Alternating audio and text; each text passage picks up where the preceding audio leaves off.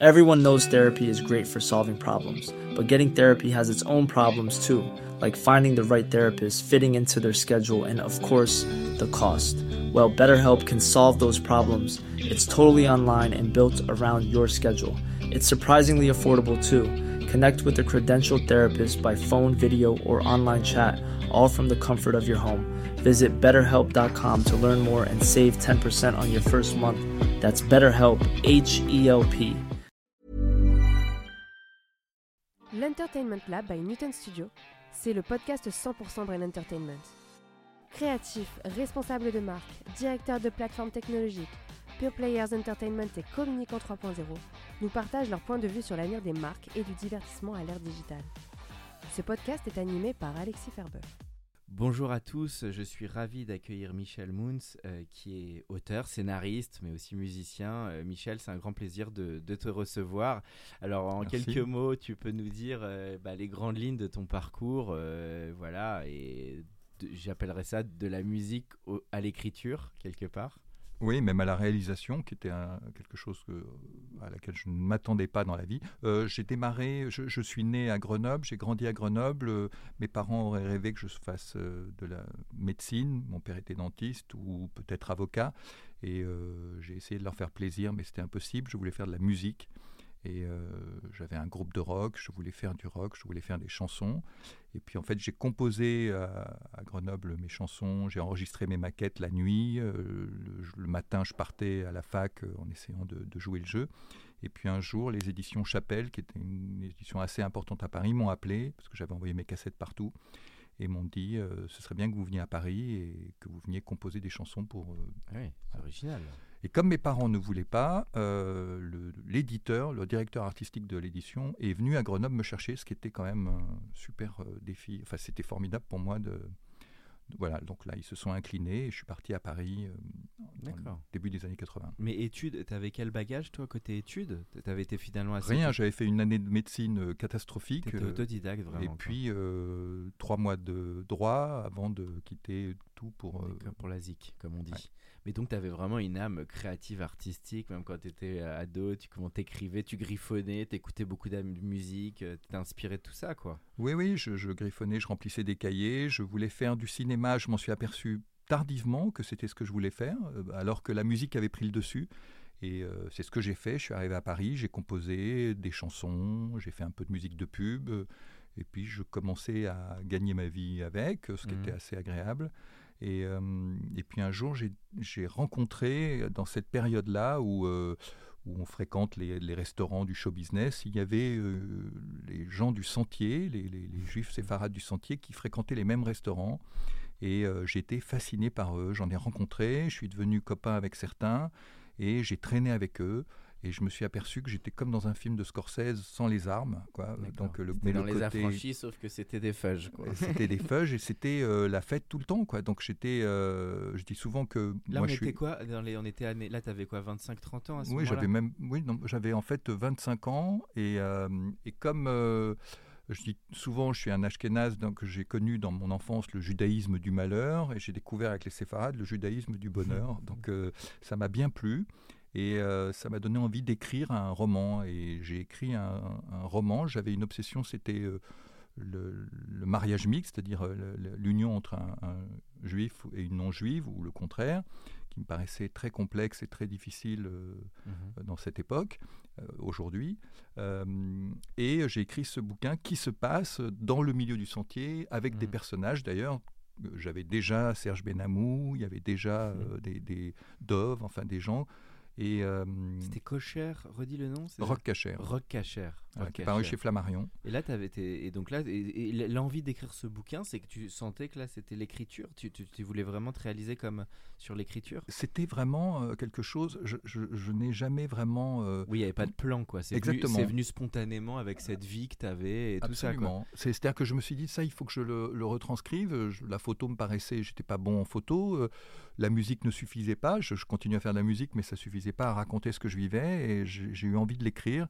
Et voilà. Et, par hasard, au moment où je terminais ce manuscrit, j'ai rencontré une, fille qui m'a dit Tiens, si tu veux, je, pourrais le lire. Je suis agent littéraire. et je pourrais essayer de le présenter à des éditeurs. C'était quels éditeurs qui finalement ont suivi? Alors j'ai d'abord rencontré les éditions Lattès et ensuite c'est chez Flammarion où il y avait une éditrice qui depuis est morte mais qui était vraiment une grande éditrice qui s'appelait Françoise Verny et qui, qui était là on disait la papesse de l'édition et qui avait une voix euh, comme ça, très caverneuse et qui m'a laissé un message que j'aurais dû garder sur mon, mon répondeur Panasonic de l'époque, euh, qu'on rapportait à cette époque-là de New York, parce qu'on n'en trouvait pas en France. Et sur cette, cette voix, je me rappelle qu'il m'a dit J'aimerais bien vous rencontrer. Voilà. Ça a basculé là, ton destin a quelque peu basculé. Tu vivais où à ce moment-là à Paris pour qu'on se situe dans l'ambiance? J'habitais à Neuilly, dans un petit studio à Neuilly, où j'avais toute une bande aussi. Et euh, c'était une période assez douce. Euh, et, cette période, oui, de, cette période est né donc Rock, Rock Et après Rock Cacher, qui était très euh, écrit, dialogué, très vivant comme écriture, enfin très spontané, euh, j'ai commencé à avoir des propositions de, producteurs. Pour le cinéma, donc pour peut-être l'adapter. et donc entre Rock Cacher et La Vérité si je mens, parce qu'évidemment là on arrive à un des plus grands succès et pour moi une des meilleures comédies. mais ça on doit te le sortir souvent évidemment, mais c'était quand même un sacré film. cette jointure, elle a duré combien de temps entre la, nouvelle et, le, et, le, film? Alors, ce euh, j'ai une petite anecdote parce que dans la, dans la production de, de, La Vérité, il y a un producteur qui s'appelle Manuel Munz, qui a donc le mm. même nom que moi. Et ce Manuel Munz, sa famille est de Lyon et moi, la mienne était de Grenoble. Et il a un parcours sans faute. Alors, lui, euh, moi, je. il avait fait Polytechnique et tout ça, je crois. Oui, plus jeune bachelier de France, Polytechnique, l'ENA, enfin. Tout. Et à chaque fois qu'il réussissait un nouveau palier, il y avait un article sur lui dans, dans dans le Progrès et le Dauphiné, euh, qui étaient les journaux locaux. tes parents ils disaient mais, mais va voir Manuel. non, c'est surtout mes parents ils recevaient les félicitations euh, de, pour leur fils. Ah, et donc drôle, ça. moi je ne le connaissais pas et ils me pourrissaient mon adolescence parce que mes parents me disaient c'est pas possible, j'ai encore reçu des félicitations. Ils se plantaient dans le truc, tu recevais Non, mais d'amis qui savaient pas ah, trop, oui, de gens qui, ils vous confondaient, qui nous confondaient. Et donc ce Manuel que je connaissais pas me, me, me gâchait mon adolescence et un jour euh, après avoir écrit ce bouquin Rock Cacher, je, je, suis invité à un mariage et il y a quelqu'un qui me tape sur l'épaule et qui me dit Bonjour, je m'appelle Manuel Munz et je, viens de lire euh, Rock Cacher et je voudrais euh, acheter les droits du livre. Donc c'était drôle parce que c'était comme une sorte de revanche sur. Euh, c'est incroyable, hein. c'est coup du destin. Et là, c'était combien d'années après la nouvelle? C'était avec une trentaine. Alors donc j'avais, oui, c'était en, le, livre est sorti en 88 et, dès l'année suivante, on m'a proposé de, l'adapter. Ce qu'on a essayé de faire, j'ai donc vendu les droits à Vertigo Productions mmh. que Manuel Munz monté avec euh, Aïssa Djabri et Farid Lawassa, ils étaient trois. Mhm. Et euh, moi, je découvrais le milieu du cinéma, surtout je n'avais jamais écrit de scénario, mais ils étaient persuadés que je pourrais y arriver. Il avait produit le film de Clapiche, non? Voilà, il, venait de, produire Le Péril Jeune. Oui, Le Péril Jeune, quand même pas mal. Non, non, pardon. Non, chacun cherche. Euh, non, non, non, non, non. Ils avaient produit encore rien. À l'époque et ils montaient leur boîte de production. Ah et d'ailleurs, euh, le scénario de Rock Cacher euh, est dans leur capital social, si on peut dire, de Vertigo. Euh, puisqu'ils ont, ils ont monté la boîte autour de... Là, c'était en 88, c'était bien avant.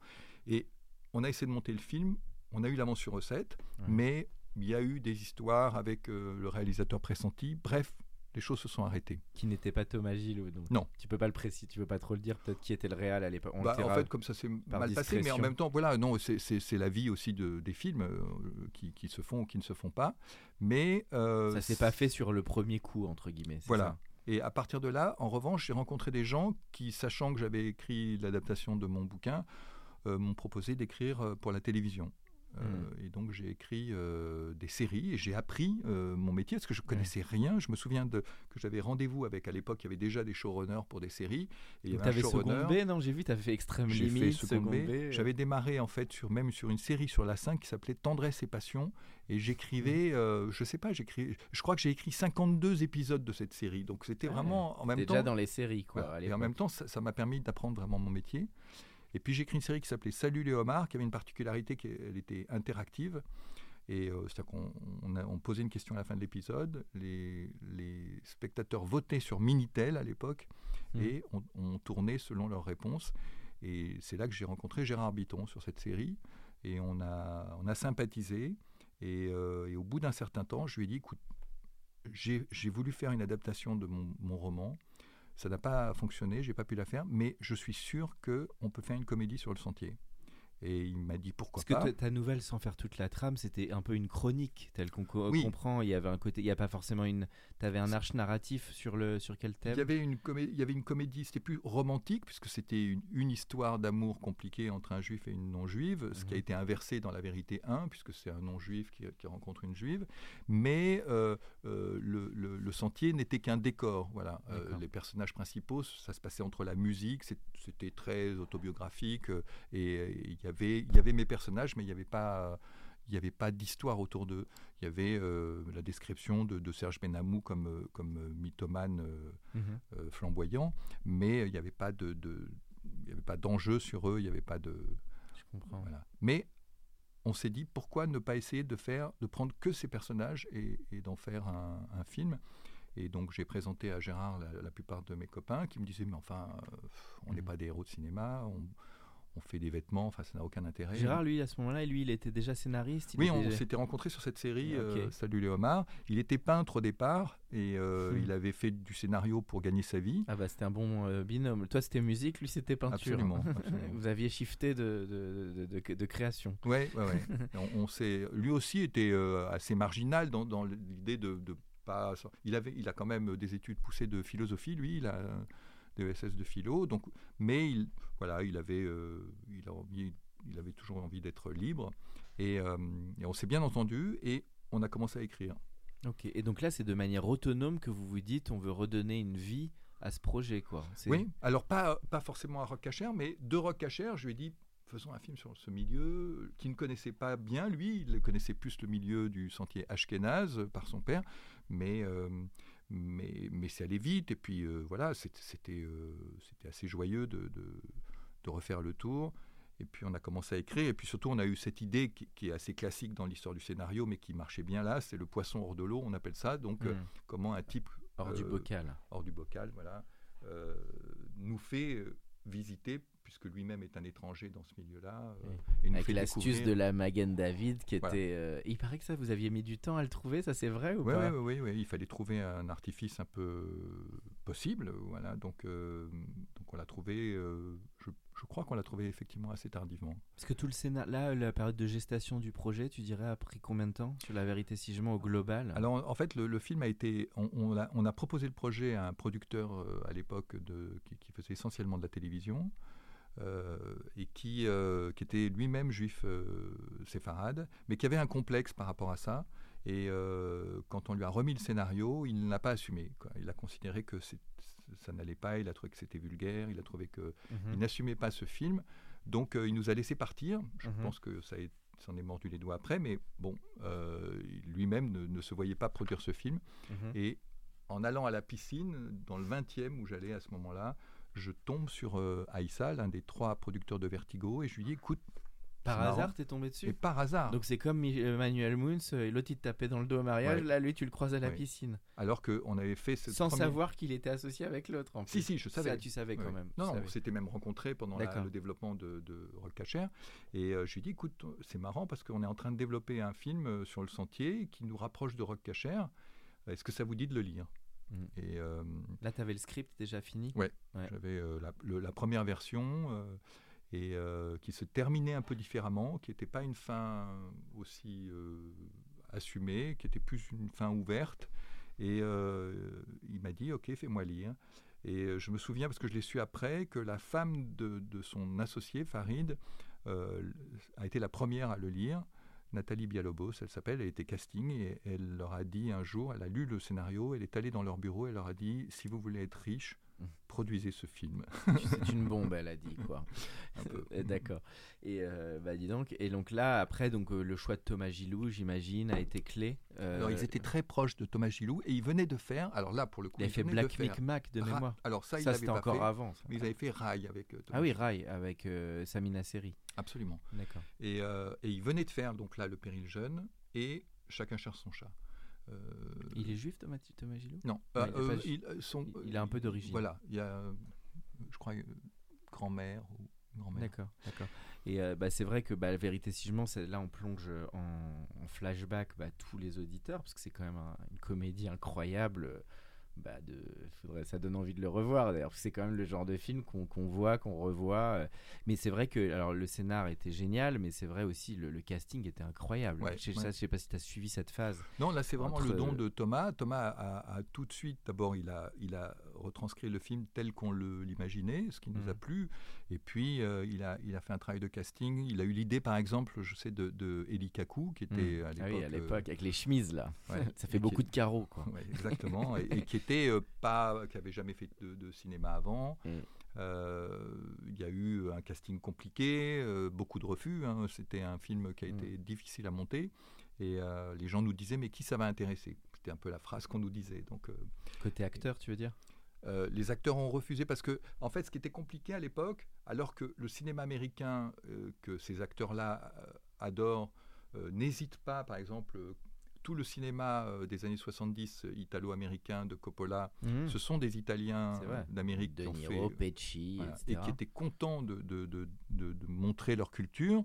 En France, il y avait cette peur, notamment des Juifs séfarades, de trop affirmer. Absolument. Et qui voulaient. on n'en parle même pas d'aujourd'hui, hein, parce que si à l'époque mmh. c'était comme ça, maintenant c'est encore autre chose. Ouais, c'est vrai.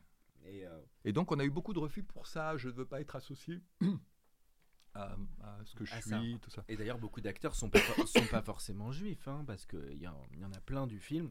Absolument. C'était pas forcément d'ailleurs. Je crois que c'est la qualité du film, c'est d'avoir mélangé euh, les, de, n'avoir pas pris des, des, des, gens pour, pour leur, ni leur religion ni leur culture, mais pour l'incarnation qui pouvait.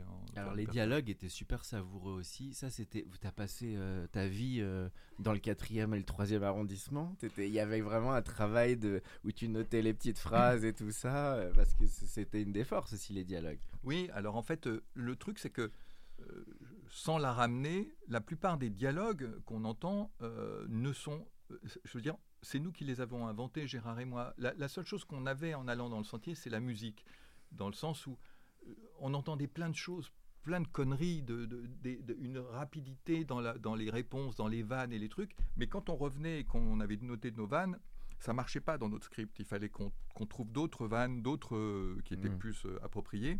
Mais ça nous stimulait parce qu'ils sont tellement inventifs, ils inventent tellement de, de choses drôles ils sont tellement dans le jeu tout le temps. Donc les euh, acteurs là, ils ont pris à leur main. Il y avait des petites retouches évidemment. Euh, très peu, très peu. Dans le 1, quasiment pas. Euh, je pense que dans le 1, c'était carrément tout ce qui était écrit. En plus, c'était des acteurs qui étaient pas aguerris, à part Richard Anconina. Les autres étaient peu connus. Mm. Bruno Solo un peu. José par Canal+, mais euh, c'était très parisien. Elbaz, il démarrait, il était. Euh, Elbaz, il avait fait, euh, il était dans le Péril jeune. Oui, c'est vrai qu'ils étaient tous finalement pas, pas très connus. à part Boringer, qui effectivement lui avait un peu plus de stature. Et Amira Kazar, elle devait démarrer. C'était une vraie révélation aussi, hein. comme Horatica. pareil. Et c'était un sacré et le mieux, c'est s'appelle Gilbert Melki. Euh, Gilbert Melki, alors lui, il, fallait le sortir. sortait de, théâtre de Brecht pour venir faire le, pied noir. quel euh, personnage. Et du coup, le, et toi, alors, quand tu as vu le film fini en projection, tu t'es dit, ah ouais, c'est vraiment le scénar qu'on avait. Tu dû être content quand même. Vous avez... C'était merveilleux. Je me souviens qu'on était dans une projection au, film 13 euh, Avenue Hoche ah de, le Louche. Et il était là, le louche, pendant cette projection Non, il n'y était pas. il avait dû le voir. Sans doute. Et c'était une projection euh, voilà, de presse et de. Et euh, on a d'abord on a entendu les gens rire, ce qui n'est pas évident dans les projections de presse. Et puis effectivement, on s'est dit il se passe quelque chose. mais c'est vrai qu'on ne mesurait pas euh, à quel point il allait se passer quelque chose. Je, me souviens que le jour de la musique, aussi le côté festif du film qui était assez incroyable aussi. Hein. Et pareil, il y a des, quand même des, des signes assez drôles, c'est que on habitait dans le 20e, Gérard et moi, on n'habitait pas très loin l'un de l'autre, et on allait tous les midis dans un petit restaurant où il y avait un éditeur de musique, un petit éditeur mmh. de musique qui semblait avoir connu, euh, je, crois qu'il était plus ou moins associé avec le frère de Dalida, euh, euh, Orlando. Orlando. Enfin, en tout cas, ils avaient fait des choses ensemble. Et puis, il nous dit Ah là là, c'est marrant, je viens de signer un contrat pour mon artiste et elle va faire le générique d'un petit film qui va sortir. Alors qu'on le croisait tous les midis hein, dans mmh. ce restaurant et on lui dit Mais c'est quoi? Il me dit et eh ben moi je produis une artiste qui s'appelle Alabina et elle va faire le générique de La vérité si je mens. Et on lui a dit mais c'est nous qui l'avons écrit. C'était fou quoi, parce que Paris est grand quand même. Et, on, se retrouvait dans le même resto. Et donc le film il a fait donc quoi 5 millions, 6 millions de... Il a fait 5 millions d'entrées le premier. Bien sûr. Et, et, ensuite, le deuxième a dû faire au moins 4 millions. Et le deuxième en a fait 8. 8 quand même. Ah oui, le deuxième était avec Benamou Beach, le deuxième, on est d'accord. Hein. et ce qui était effectivement, c'est la je crois que c'était la, je crois que Taxi avait fait un peu pareil. C'est on, devait être le deuxième. Euh, film où le second volet fait plus que le premier, puisqu'à l'époque, il y avait déjà des, suites, mais les suites étaient souvent inférieures. Après, je trouve qu'en plus du succès en salle, ce qui est incroyable, c'est que c'est un film qui fait partie pour moi du patrimoine, euh, j'allais dire de l'UNESCO, enfin du patrimoine, on est au niveau des dîners de cons, des bronzés, on fait partie des, pour moi des top 10 euh, des grandes comédies, on peut les voir dans 10 ans. je, sais, sais pas ça si tu, comment tu l'expliques, c'est dur, toi tu as fait le truc, mais comment tu te dis ce truc, il a autant tenu dans le temps en fait? Euh, d'abord, c'est vrai parce que moi, je, me rends compte, j'ai des enfants et je vois à quel point il, y a des films qu'ils ne connaissent pas et qu'ils ne connaîtront jamais. Et je vois euh, La vérité si je mens, leurs potes, tout le monde connaît. donc, euh, culte, comme on dit. il me semble qu'il y a des films. Tu lui attribuerais le côté film culte? Alors je suis devant moi, je, de Pulp Fiction. Pas, T'aimes pas trop le terme de film? Non, j'adore, j'adore, c'est formidable. Si, il est culte pour le cinéma français, je trouve. le truc, c'est que j'entendais ça souvent, c'est que les gens me disaient normalement j'aime pas les films français, mais là j'ai bien aimé. Voilà, c'est-à-dire qu'il y avait un côté entertainment. Je trouve qu'on a retrouvé dans ce film. Il y avait ce truc de dans le rythme, on sortait du côté un peu comment dire euh, académique du, du cinéma français parce que ça allait vite, parce que c'est des tchatcheurs, parce que la mise en scène était super rythmée, parce que euh, c'était comme à l'époque à l'américaine, voilà. Donc c'est marrant euh, que tu cites Scorsese parce que ça me paraît, ça me paraissait pas évident, mais maintenant que tu le dis, c'est vrai. Il y a vraiment par rapport à ce qu'il a créé dans alors c'est il, il est moins dans les comédies, mais quoique il y a quand même des scènes un peu, bah, très drôles. mais très drôles. Mais c'est vrai ce côté recréation d'un univers avec une communauté qu'on connaissait pas très bien, parce que finalement les Français euh, bah, connaissaient sans connaître trop les, Juifs, comme on dit. Mais ça a permis de, déconnaître, de, de, connaître tout cet univers finalement et de le rendre euh, plus grand public et, généreux finalement. Ça donnait une image aussi euh, peut-être plus positive que qu'est-ce qu'on a fait le bon Dieu. Ou... Oui, je, je crois qu'à l'époque... Il y avait une image positive de tout ça, c'est ça que je veux dire. À l'époque, il faut se souvenir que les, les, les, Juifs pieds noirs, c'était la Rolex et Deauville. C'était vraiment euh, une caricature euh, totale. Les gens ne les connaissaient pas. Il y avait, il y avait quelque chose d'assez péjoratif dans, dans, dans, leur manière de les décrire. Et moi, je, je, me souviens même qu'on avait même, il y avait des, des, des messages qui arrivaient de, de, de villages dans Bretagne où ils étaient allés voir le film et qui demandaient s'ils existaient vraiment. C'est-à-dire mm. qu'il y avait une méconnaissance complète de ce quartier du Sentier. Et puis je crois aussi que ce que ce film a apporté au cinéma français, en général, par rapport aux films qui ont eu lieu après, c'est la découverte d'une France de village et pas forcément mm. une France d'un peuple unique et euh, uniforme et unicolore. Mm. C'est-à-dire les gens se sont rendus compte qu'il y, a en France des communautés différentes. Et il y a eu ensuite une petite mode de, films euh, euh, montrant certaines communautés, euh, qu'elles mhm. soient professionnelles ou culturelles. Ou, Après, il y a les Ch'tis, qui était une petite communauté qui a pas mal cartonné aussi. Exactement, une petite communauté française. Et, donc, le, et juste, alors sur le sens, après, on va parler d'autre chose que la vérité, si je évidemment. Le, le, mais quand même, sur ce que ça racontait, finalement, c'était cette love story, tu dirais, ce côté Roméo-Juliette, un peu des temps modernes. Et puis aussi, il y avait un message de tolérance et un peu de rejeter euh, le côté parfois trop cloisonné euh, de, la communauté. Et, puis il y avait à côté, en, en, toile de fond, il y avait aussi une espèce de success story, d'ascension euh, d'Anconina. donc c'était vrai que c'était des thèmes pas très français finalement, parce qu'il avait un côté self-made man un peu à l'américaine. Ah finalement, c'était quoi qui te tenait le plus à cœur dans cette histoire? Oui, il y avait ça. Il y avait le côté self-made man, il y avait le côté décomplexé par rapport à l'argent, puisque c'est des gens qui parlent d'argent, qui montrent de l'argent et qui n'ont pas de ça, c'est pas très français, quoi, déjà. Absolument. Et notamment associé à la communauté juive, c'était vraiment un tabou qu'on a levé. Euh, on a donc, brisé, quoi. Ouais. Il euh, y, a ces choses-là, effectivement, qui, qui, qui, qui n'étaient pas habituelles. Plus ça que la love story, ou pour toi, ça faisait partie d'un tout? Oui, la, love story est passée derrière. C'est drôle parce qu'il y a une fois, il y a quelqu'un que je connaissais qui me dit euh, J'ai beaucoup aimé, puisque la fin, Richard Anconina, donc non juif dans le film, épouse la fille de son patron qui est juive. Et j'ai un copain juif qui m'a dit Écoute, j'ai adoré le film, mais c'est dommage que vous n'ayez pas fait une happy end. Donc je trouve pas par le fait qu'il n'était pas juif. Oui, donc il n'avait pas compris le film, lui. Hein. D'accord, il n'avait pas totalement compris. Mais toi, quel regard C'est plus là, je sors du sujet, mais quel regard toi tu portes sur le judaïsme en France, qui peut être entre guillemets parfois, on peut le dire, un peu plus cloisonné qu'en Angleterre, aux États-Unis. Euh, alors, quel est toi le regard que tu as maintenant? Alors après, euh, dirais qu'après que l'eau a coulé sous les ponts, peut-être bah, plus de 20 ans après Quel est ton regard sur tout ça, peut-être? Non, d'abord, le, regard, les choses sont différentes. C'est-à-dire au moment où on a fait ce, le, cloisonnement, il est plus aujourd'hui euh, où, où, les communautés, je trouve le communautarisme en général, c'est amplifié euh, dans le monde et en France aussi. Euh, où on revendique très vite sa communauté, son, son essence et tout. Mais à l'époque, je, je, pense que c'était plus... pour moi, l'idée, c'était que on, ne mesurait pas la difficulté, je veux dire un truc paradoxal, pour des jeunes juifs euh, à qui souvent on demande de, faire des mariages endogames, d'épouser des, filles de mmh. leur communauté ou le contraire, dans un pays où euh, les juifs sont totalement acceptés, aimés, appréciés, euh, intégrés. Et donc cette barrière-là, qui est une barrière d'éducation, est, souvent une douleur, une souffrance.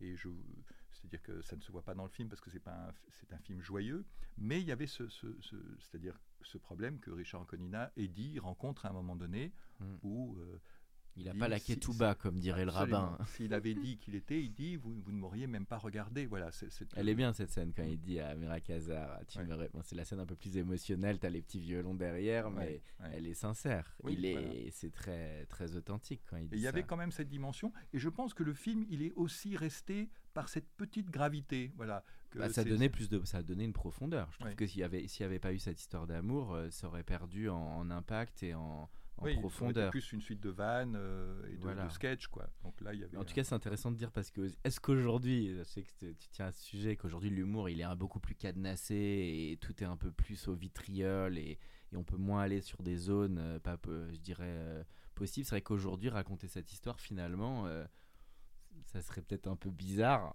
alors, qu'en fait, à l'époque, euh, tu vois ce que je veux dire moi, je pense que l'histoire elle est aussi forte aujourd'hui. Simplement, d'ailleurs, ça fait penser au film d'une étrangère parmi nous. Tu te souviens de ce film bien sûr. avec Mélanie Griffiths. Hmm.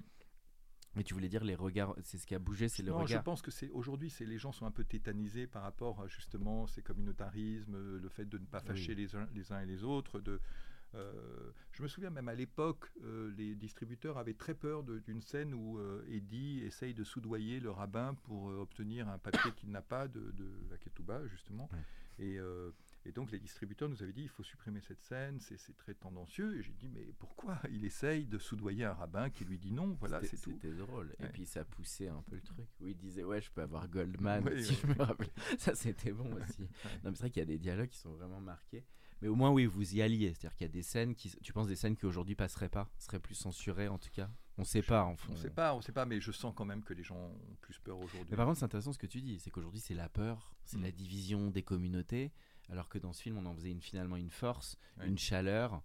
Et c'est peut-être ça qu'on aimerait retrouver aussi en France, finalement. C'est qu'en France, euh, avec tous ces débats de nationalisme, d'hommes politiques ultra refermés sur eux-mêmes, bah, on oublie la force des cultures qui finalement était la force de la vérité Sigement. Oui, ça, euh, ça racontait ça.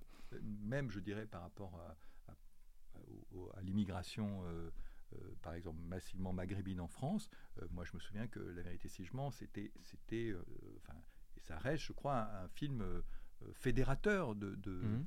de justement, comme tu disais tout à l'heure, de la possibilité de réussir. C'est-à-dire, c'est-à-dire que nos personnages devenaient des modèles d'intégration parce qu'ils euh, faisaient leur trou, mm. euh, alors qu'ils partaient de loin. Quand même. Et alors, t'as aimé Qu'est-ce qu'on a fait au bon Dieu? Forcément, on pose, tout le monde doit te la poser la question, mais t'as as le droit de dire non. Hein, mais Moi, alors, je dis euh, très franchement, j'ai beaucoup aimé le premier. Je trouvais que c'était un, postulat formidable trouvais que c'était assez gonflé et c'était euh, effectivement, il y avait euh, dans le même esprit cette envie de, fédérer et de décloisonner. Euh, notamment par le personnage de Clavier que je trouvais époustouflant. qui était très fort, c'est clair. Alors après, on arrive à la Réal avec Assis j'étais riche, qui était. C'était qui déjà la chanson? Assis j'étais riche C'était Yvan Rebrov qui faisait. Yvan Rebrov, d'accord. Elle était bien avec le. Donc là aussi, on parlait d'argent puisque c'était Daroussin. Je me rappelle l'affiche où il était dans des billets. Jean-Pierre Daroussin. C'était dans le cœur des. Il y avait déjà eu le cœur des hommes? Non, c'était après. Il y avait le cœur des hommes qui était juste avant, oui. Il était ah non, pardon, juste après. Juste après. Et donc là, tu passes à la réalisation euh, parce que tu disais, bah, vous avez fait votre script avec euh, Gérard et tu as, as eu envie de, de, passer à la mise en scène. En fait, euh, au, moment où on est allé sur le tournage du, du c'était 1 puis du 2, puisque c'était juste après le 2, on a vu comment ça se passait Et on a vu quand même là, pour le coup, le, respect du réel, quoi, comme on dit. et donc, surtout, on a vu euh, ce qu'on a, ce qu'on avait connu auparavant, qu'on heureusement on n'a pas connu beaucoup, c'est la manière dont, quand on faisait de la télévision, euh, un script pouvait être entièrement réécrit par un réal ou, s'aborder au tournage par un réal. Et on s'est dit, prenons pas ce risque. Alors sur la vérité, on était protégé euh, par euh, la production et puis par Thomas qui faisait très bien son travail. Mais on s'est dit, si demain on confie notre scénario euh, à mmh. quelqu'un qui fait n'importe quoi, qu'est-ce qui se passe? D'ailleurs, tu as un droit de regard, le scénariste, sur le choix du réal ou pas tout le temps En vrai, non, pas totalement. C'est le prod qui, a la, qui a la main. Et donc là, ayant fait, donc là, tu vous le développer avec Téléma, c'est avec Charles Gassot? On est allé voir Charles Gassot, on lui a dit que on a, on avait bonne et une mauvaise nouvelle, parce qu'on était scénariste, c'est que la bonne, c'est qu'on a un bon scénario, et la mauvaise, c'est qu'on veut le réaliser. Et il nous a dit, euh, pas de problème. Ça bon, t'avais un, petit, avais un petit track record avant. Je pense que là, à ce moment-là, il y avait beaucoup de gens qui pouvaient te suivre, non? Oui, mais c'était, à l'époque, les scénaristes n'étaient pas les personnes qu'on allait chercher pour faire des films. À l'époque, c'était les premiers assistants qui faisaient des films. Il y avait une sorte de, tradition de la technique. De dogme. pas encore de... Il n'y avait pas encore Jacques. Ah, il devait arriver, Jacques Audiard, un petit peu. Oui, mais il n'était pas encore là. Lui était monteur hein, à la base, je crois, Jacques Audiard. Je sais pas si tu l'as rencontré, lui, ou pas? Non. Mais intéressant à rencontrer, j'imagine lui. Avec, euh, mais je crois que lui, il a fait beaucoup d'années de montage. Hein, il a attaqué sur le tard. Hein. Il y a un petit cousinage, le fait qu'il. il était scénariste aussi. Hein. Scénariste, effectivement. Mais je crois qu'avant ses années de scénariste, il était déjà monteur. Et puis bon, son père était quand même un sacré auteur aussi. Et donc là, ce projet à Terrible, donc tu as aimé cette petite expérience de réalisation Toi, ça ah t'a plu? C'était surtout une période. D'abord, on avait un producteur, Charles Gassot, qui avait vraiment les moyens de, de nous offrir euh, hmm. ces moyens-là. Qui avait fait Tanguy et tout ça, un grand. Pas, pas, encore. fait. Mais Châtillier, en tout cas, il avait euh, révélé Châtillier. Et, euh, et surtout, c'était les années où le cinéma c'était le, cinéma euh, chic. Quoi. il y avait de, je me souviens que c'était une période où, euh, pendant la tournée d'avant-première, euh, on faisait plein de villes. Le, film a été très bien reçu à l'époque, c'était vraiment super. Et parce qu'on avait besoin d'aller, il y avait une autre ville, je me souviens, je crois que c'était Salanches, où il voulait absolument le, patron du cinéma qu'on vienne faire l'avant-première. UGC qui distribuait le film a dit pas de problème, on vous envoie, on est parti en jet. Enfin, c'était le cinéma, quoi. C'était le cinéma qui, lorgne vers Hollywood. Et euh, ça, oui, il y avait un engouement euh, un peu plus fort, quoi. Même le festival de Cannes était vachement populaire, était euh, resplendissant. On était dans un moment où le ciné était au top, quoi. Le truc qui est compliqué aujourd'hui, c'est que le cinéma ne fait plus partie de la vie des gens. Et, donc, le, cinéma, c'est sauf, pour, sauf pour Tom Cruise.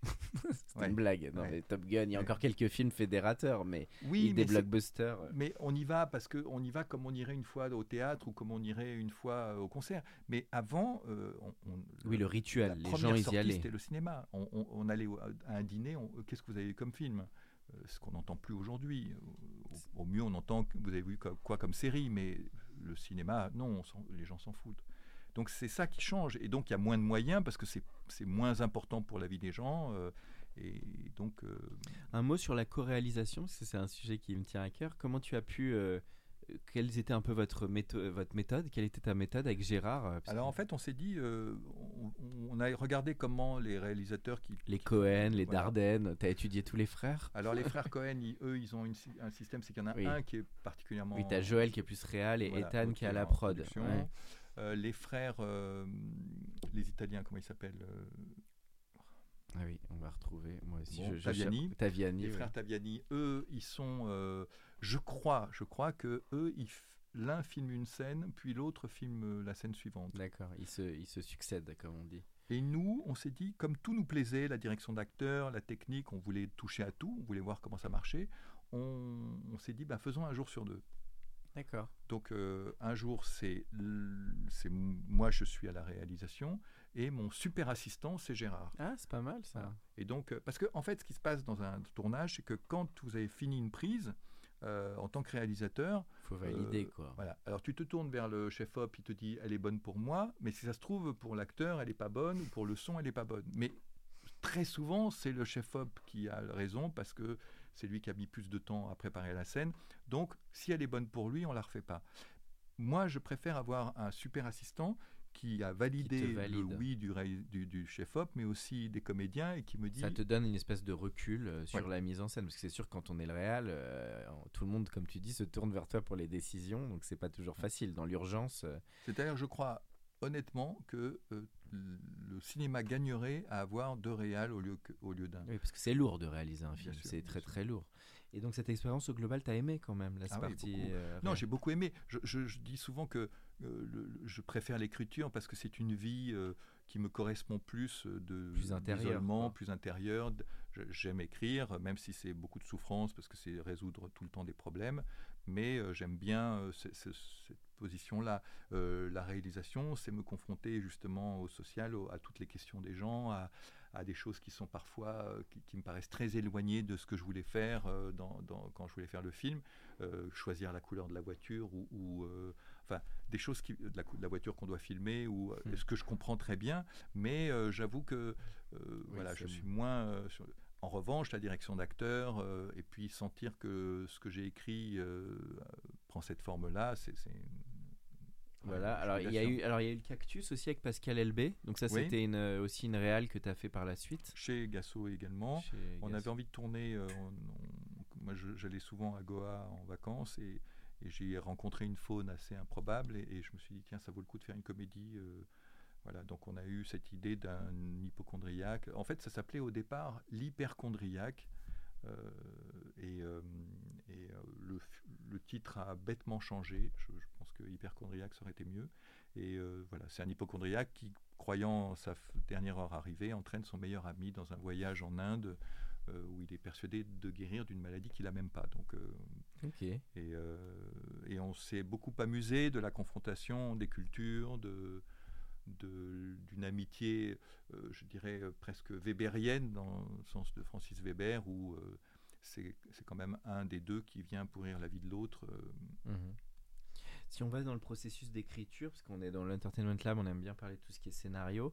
Donc là-dessus, tu étais de quelle école avec tes producteurs, bah, notamment avec Charles Gassot. C'était des par étapes vraiment, euh, validation du synopsis, du traitement, la première version euh, Je sais pas quel processus tu mettais en place à chaque fois. Est-ce que ça variait suivant les films ou... Je dirais qu'il n'y a, a, pas beaucoup de producteurs en France qui, qui savent lire des scénarios, plus aujourd'hui peut-être qu'avant.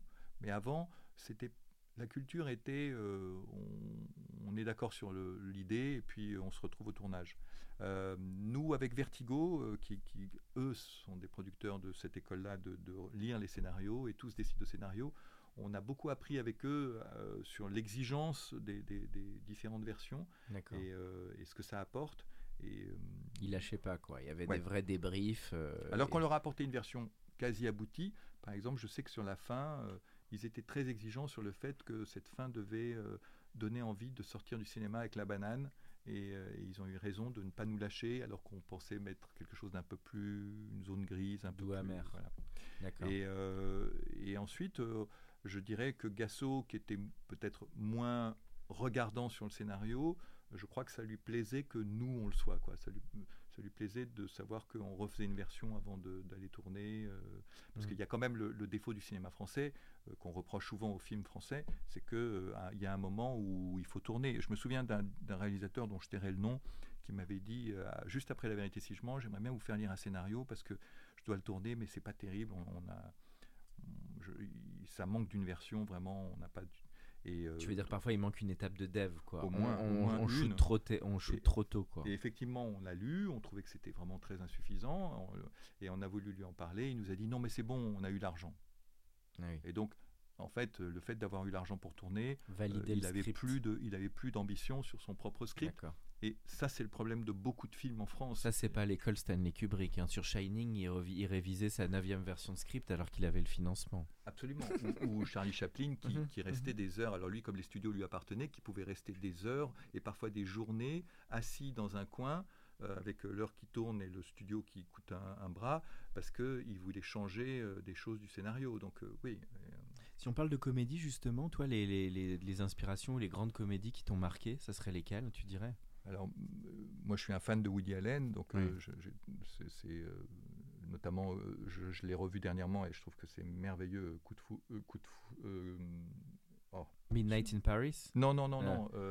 Coup de feu sur Broadway. Coup de feu sur Broadway, oui, dans sa période avec la rose pourpre du Caire et tout ça, Broadway Danny Rose. Là, il y avait vraiment des. des oui, dans les débuts, quoi. Ou même dans les débuts de Scorsese, tu vas me dire sans doute aussi les premiers Scorsese. Oui, alors pour la comédie, moins, mais. Oui, euh, mais, mais là, c'est du drama, pardon. Oui. Euh, Sidney Pollack, par exemple, Tootsie, pour moi, c'est ah un modèle euh, de scénario. Oui.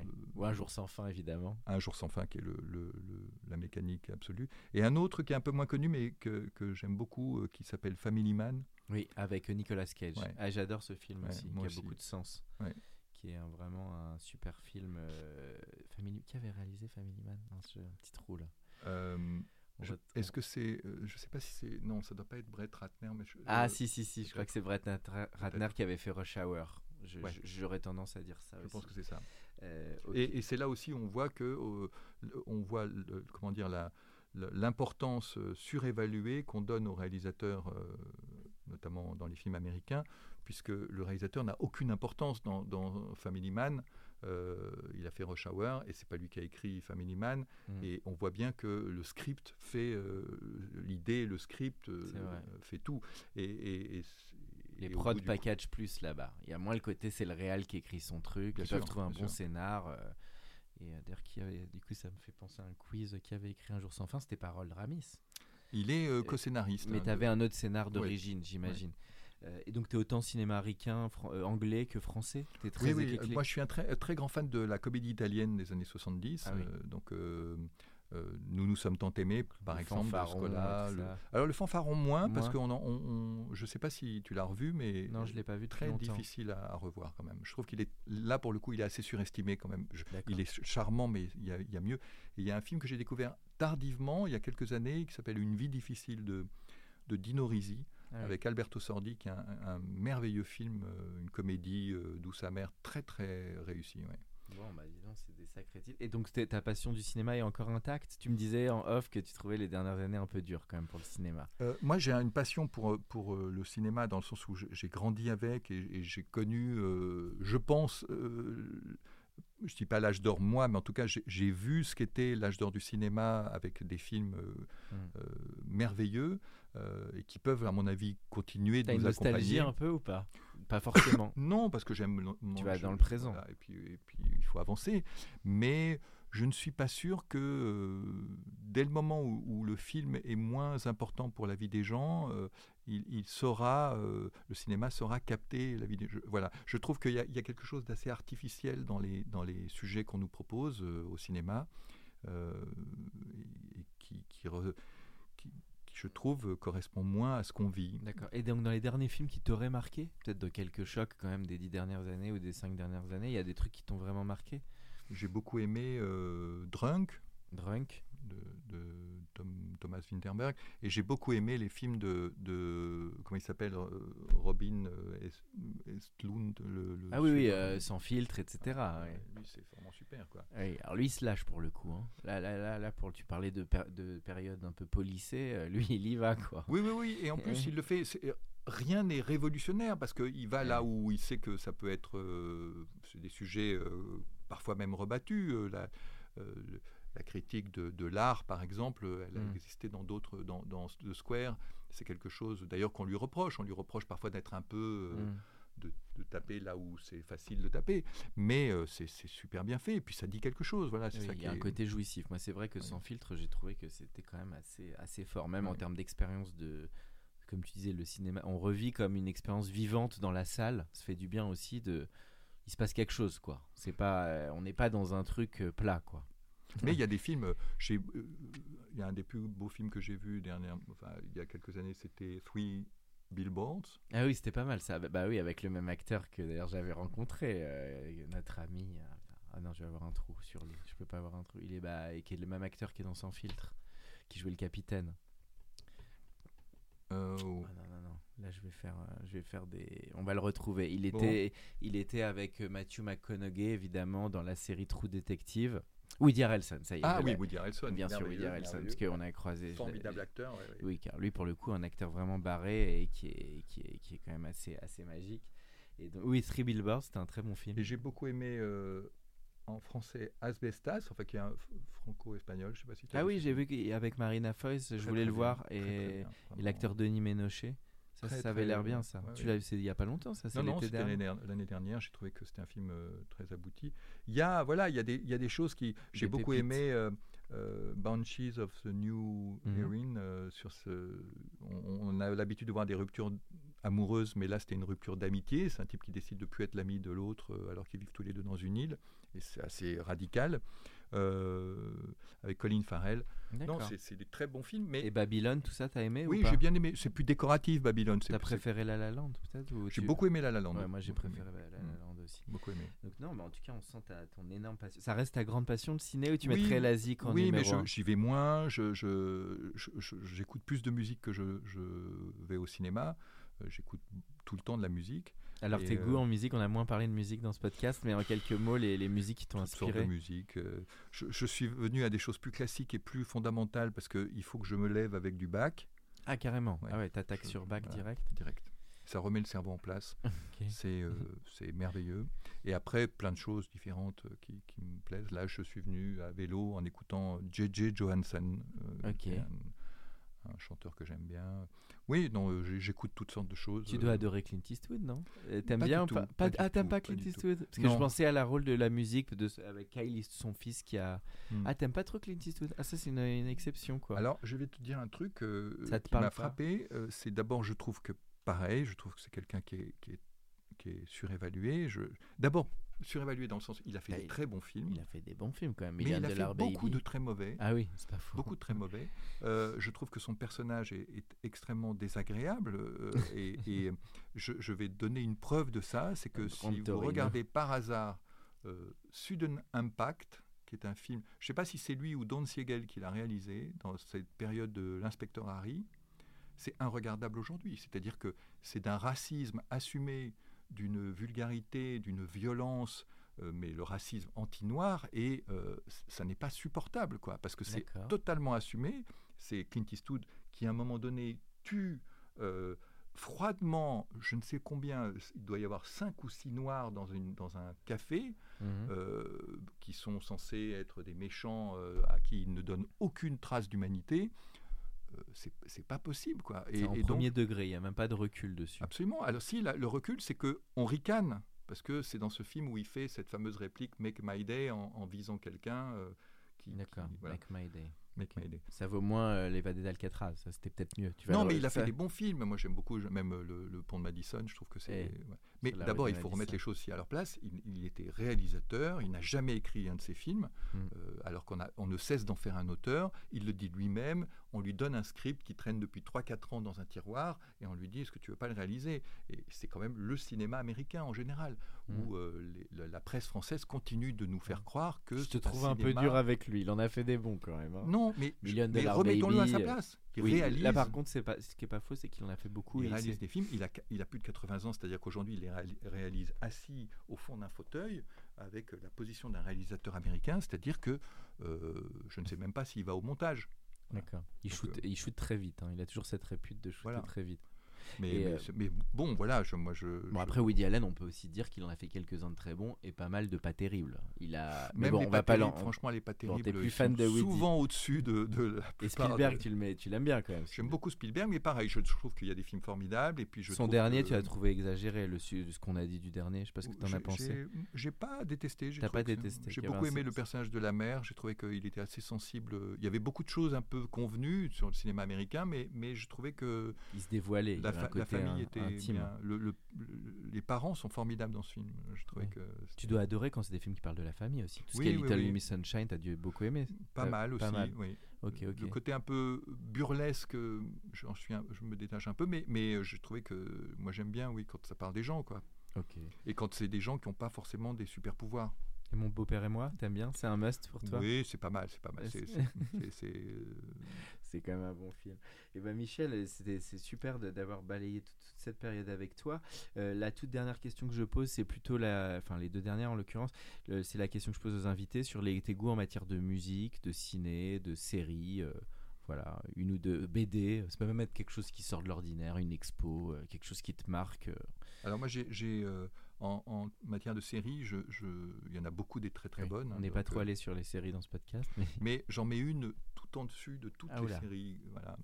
et, mais qui est connu, hein, qui est The Americans. The Americans. Voilà, qui est ce couple de, d'espions russes cachés en une famille américaine où il y a cinq saisons, je crois, et qui pour moi est le summum de la série parce que je crois que rarement on est allé aussi loin dans à la fois le romanesque, ça, va très très loin, ce qui se passe, enfin ça ne retombe pas sur ses pieds. Ce que je reproche un peu aux séries, même les très bonnes Breaking Bad, et, mhm. c'est que on retombe toujours sur le même schéma. Euh, mhm. La dernière, c'est Succession. Succession, on tourne en rond, c'est-à-dire depuis le début, on a toujours le même problème qui revient euh, d'une mhm. manière un peu différente. Ça manque un peu de gradation, quoi, comme tu dis. Mais on ne sort jamais, on n'est on, jamais dans le grand bain. On est toujours au bord près du bord et on nage un peu et on revient. T'as aimé le grand bain d'ailleurs? Oui, c'était bien. T'as trouvé ça bien. bien ok. Mais, mais euh, voilà, et alors que. Americans, il réussit à. Ce qui se passe au début, mm. euh, on ne peut pas imaginer où on en est euh, à la cinquième saison parce que ça va très très loin. Quoi. Et, et j'ai adoré cette série. Je trouvais que c'était d'une d'une écriture, d'un très très bien joué. en t'écoutant, je pensais aussi à Six Feet Under. Alan Ball, tu dois aimer American Beauty, t'as aimé?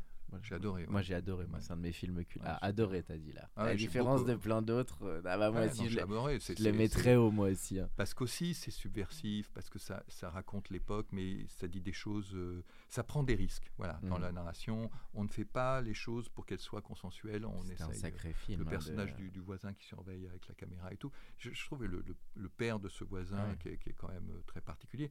Voilà, c'est c'était fort de faire un film, je trouve, aussi fort sur vraiment la cellule familiale. Et un film, moi aussi, qui m'a énormément marqué adolescent. Je pense qu'aujourd'hui, il est, il est quasiment passable. Quoi. en plus, déjà, l'acteur principal, malheureusement, a été déconvenu. Bon, pourtant, c'est un sacré acteur. Quand Merveilleux, qui d'un seul coup, on en fait un monstre. Et puis, euh, alors qu'il a eu un non-lieu en plus euh, dans cette mm. histoire. Ça, c'est un...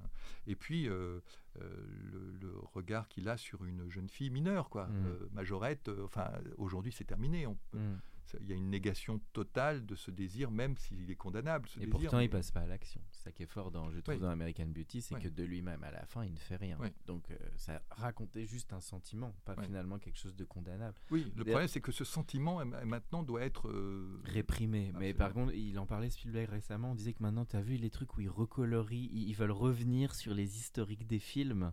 Ça, c'est grave, je trouve, de réécrire... Euh, bah, des rôles dont on dit qui sont comme ce que tu disais l'exemple de Clint Eastwood pour moi juste au, contraire c'est le témoin que ça a existé c'est plutôt bien d'avoir un, recul là-dessus oui c'est-à-dire que moi, pour moi si ça gêne les gens passe pas le film, mais on, ne modifie pas le film. Euh, oui, puis ça fait un côté, je trouve, comme du négationnisme. C'est-à-dire que tu vas, tu, vas, revoir l'histoire telle qu'elle est existée. C'est pour, c'est comme ça qu'on tire des leçons, je trouve, pour le présent, quoi. Dans, dans un des premiers Tarzan, mmh. euh, qui pourtant est un personnage euh, très populaire, euh, il y a une scène où il est en train de se balader avec euh, le professeur, avec sa fille, et ils ont des Sherpas, ils sont en train de gravir la colline, et à un moment donné, les euh, deux des indigènes qui portent les valises tombent, parce qu'il y a un éboulement, ils tombent dans le précipice, mhm. et le professeur se penche et dit « nos mal ». No, comment tu dis? Nos bagages. Nos mal, ouais, ouais, ok. et on a perdu nos bagages, tu vois. Alors qu'il y a deux Sherpas indigènes qui viennent de tomber dans le vide. Et, c'est le seul truc à. Bah, Aujourd'hui, oui, ce serait compliqué, mais c'était comme ça que les gens euh, réagissaient. Ça montre effectivement le peu de considération que, on est dans une œuvre d'art. Moi, c'est ce que je comprends pas sur ce débat, c'est qu'on est dans la création et la création, heureusement qu'elle doit avoir un regard. On n'est pas dans une, une, lettre de morale, quoi. Bien sûr. C'est là où je trouve qu'aussi c'est un peu étrange ce genre de débat, mais bon. si on veut voir ce qu'était une époque, il faut qu'on nous montre cette époque. Il ne faut pas qu'on la qu'on la exactement. Et tu penses qu'on est menacé par tous ces sujets d'intelligence artificielle? Ah, euh, Je pensais par les, les créatifs. Tu mm. penses qu'ils sont menacés ou que c'est un faux débat, toi? Non, non, moi je pense qu'on. Enfin, menacé, je pense qu'on peut rien y faire et que euh, j'ai vu là une pub pour euh, Coca-Cola euh, entièrement faite à l'intelligence artificielle et je pense que oui, il y a beaucoup de métiers qui vont disparaître. Sur le scénar, faut y aller quand même. Même si là, il y a des grèves importantes de scénaristes à Hollywood sur le sujet. Comment tu l'expliques? Tu penses sur le script, ça peut vraiment arriver ou... Parce que le script, au mieux, c'est un outil pour te donner des, un peu des guidelines ou des structures, mais de là à avoir une originalité de scénario à la American Beauty, il faut se lever de bonheur. oui, mais est-ce qu'on est voudra des films comme ça? Le problème, c'est ah, qu'est-ce qu'on voudra? Ça, c'est un autre débat. Moi, je pense que l'homme a, depuis trop longtemps, abandonné euh, aux machines ses, ses propres. Terminator. Ouais. et, et, donc, on a ce qu'on mérite. C'est-à-dire que maintenant, on a laissé trop de, Je veux dire, quand on voit que. Je vais faire vraiment, c'est un truc bateau, mais Beethoven, il composait sourd euh, sur un papier sans, sans, pouvoir écouter quoi que ce soit. Aujourd'hui, euh, un compositeur, en temps réel, il entend sa musique euh, orchestrée. Donc, ça veut dire que ce sont les machines qui qui ont pris le. Qui font gagner du temps. Voilà. Mais ça veut dire que si elles font gagner du temps, bah, peu à peu. Elles... Ça mûrit moins. Alors c'est marrant ce que tu dis, c'était il, il avait la même thèse que toi. J'avais vu James Gray, ça m'avait marqué. Lui, c'est un mhm. bon, t'aimes bien, j'imagine. La, vie nous la nuit nous appartient, We Own the Night. Hein. Je trouve un des. J'ai adoré ce film, moi, je très bon, avec Joaquin Phoenix.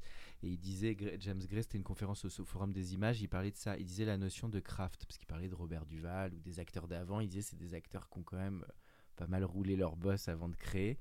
Et il disait aujourd'hui, le risque, c'est ce truc de l'instantanéité où ils ont, on envoie plein de petits courts-métrages, mais ça manque un peu de, de pensée, de conception, etc.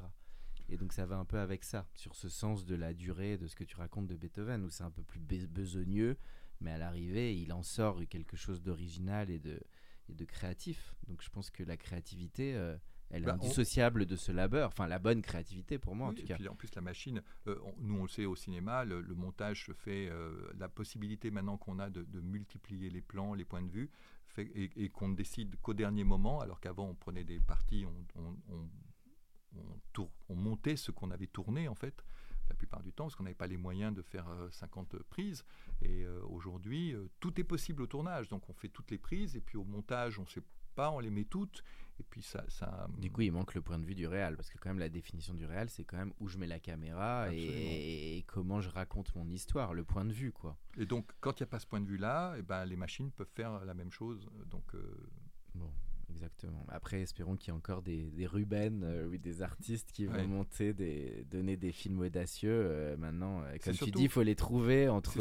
espérons qu'on ait des, des, décideurs qui auront le courage d'accepter ces artistes. Ou des producteurs, en tout cas, qui ont un peu plus d'audace, de courage, comme ceux de la. Moi, j'avais rencontré Alain Corneau, j'avais eu ce débat avec lui dans sa tu l'avais rencontré lui, j'imagine Non, je pas. Enfin, je l'ai rencontré, mais je le. C'est un personnage assez marquant dans, sa, dans sa bibliothèque et tout ça dans le Marais. c'est vrai que il parlait, il m'avait beaucoup parlé de ça. Cette génération de producteurs qui, à l'époque, effectivement, avait, il y avait un côté prime à l'audace et à l'artistique hmm. où il pouvait imposer. Euh, c'était la phrase du Arnold Milstein de Brésil où on lui avait dit coupe la fin il avait dit non over my dead body il était passé en force mais je ne sais pas si ça ça pourrait Aujourd'hui, qui, qui aurait le, le, cran de faire ça? Je ne sais pas. Je sais pas, bah écoute, hein, nous si un jour on peut le faire, on verra, mais mais c'est en tout cas, je pense que oui, c'est le diffuseur. Le... Tu crois que les diffuseurs ont beaucoup plus de, de poids qu'en bah, production Je ne sais pas, mais de toute façon, demain, on verra comment même les films seront diffusés. C'est vrai qu'aujourd'hui, euh, si on veut faire le film qu'on veut, euh, sans concession, on peut le faire. Moi, je pense c'est un truc d'offre aussi entre nous. Alors ça fait un peu de débat, c'était mieux avant, mais c'est comme dans la musique il faut aussi, bah, comme tu l'as dit, les créatifs qui prennent un peu plus de temps, les producteurs qui développent leur truc. Tu vois, je peux pas croire qu'il y ait plus de gens comme ça. Non, mais si tu n'es pas d'accord, à la limite, tu peux le faire. Tu peux faire aujourd'hui ton film, le, présent, le, proposer sur YouTube, être remarqué et ne faire aucune concession. Et je pense que ça, c'est une qualité de notre époque. C'est qu'il y a un système qui est, à mon avis, de plus en plus euh, sclérosé, qui est de plus en plus corseté. Et puis à côté de ça, il y a, y a, une explosion de, de, Oui, des tuyaux, des canaux de diffusion. Des canaux... Bon, écoutez, les, les, spectateurs, les auditeurs se feront leur propre débat sur la question hein, qui, est, qui, est, sans fin. Et la toute dernière question, c'est le conseil que tu donneras à un auteur ou une autrice justement qui se lance aujourd'hui sur le bah, sur l'écriture, hein, sur de, de, ce que tu as connu, toi, sur le scénar? Je dirais que euh, qu'elle ne se qu'elle garde le plus longtemps possible son idée, si elle est forte de son idée, euh, ou s'il est fort de son, s'il est convaincu de son idée, qu'il la garde et qu'il la développe le plus possible sans la confronter à qui que ce soit. Parce que ce que j'ai appris, c'est qu'en fait, dès que tu parles de, quelque chose, d'autant plus d'original de, à quelqu'un, la première réaction, c'est relativiser ton idée. C'est dire, mais tu es sûr que tu crois pas que... Et au fur et à mesure, on émousse ton, ton mm. enthousiasme. Euh, et, je crois qu'il faut. Je dis ça, ça fait un peu le vieux bien, professeur, mais, mais sur la vérité si je mens, euh, on a passé, Gérard et moi, quatre ans de refus. Mmh. Et, euh, et, ces quatre ans de refus nous ont vraiment forgé la conviction que, que il fallait pas lâcher quoi. Pas lâcher et surtout pas se laisser influencer par des gens qui aiment moins ce que tu fais et te font en plus des propositions pour le modifier. Il ne faut mmh. surtout pas rentrer là-dedans. Donc il faut tenir et garder son cap et, et tenir son idée, comme tu l'as dit. Je pense que quand l'idée est bonne, elle, elle, une idée bonne est une idée originale euh, qui n'a jamais été faite avant. Or, les gens ne fonctionnent que par rapport à ce qu'ils connaissent. Et, donc, euh, euh, s'ils la connaissent, c'est un bon signe que la personne te dise Mais c'est quoi ce truc-là? Mmh Parce que là, ça veut dire effectivement que ça n'existe pas. Michel, merci beaucoup. C'était un plaisir de, de t'accueillir pour ce podcast de l'Entertainment Lab. Merci beaucoup. Pour ceux qui sont encore avec nous, merci de nous avoir écoutés. Pensez à aller mettre une note au podcast dans la section notes et avis sur Apple Podcast. Cela nous ferait énormément plaisir et nous permettrait de continuer à faire grandir ce podcast consacré au Brain Entertainment. À bientôt pour un nouvel épisode. Even when we're on a budget, we still deserve nice things. Quince is a place to scoop up stunning high-end goods for 50 to 80% less than similar brands. They have buttery soft cashmere sweaters starting at $50 luxurious Italian leather bags, and so much more. Plus, Quince only works with factories that use safe, ethical, and responsible manufacturing. Get the high-end goods you'll love without the high price tag with Quince. Go to quince.com/style for free shipping and 365-day returns. Hey, it's Paige DeSorbo from Giggly Squad. High quality fashion without the price tag. Say hello to Quince.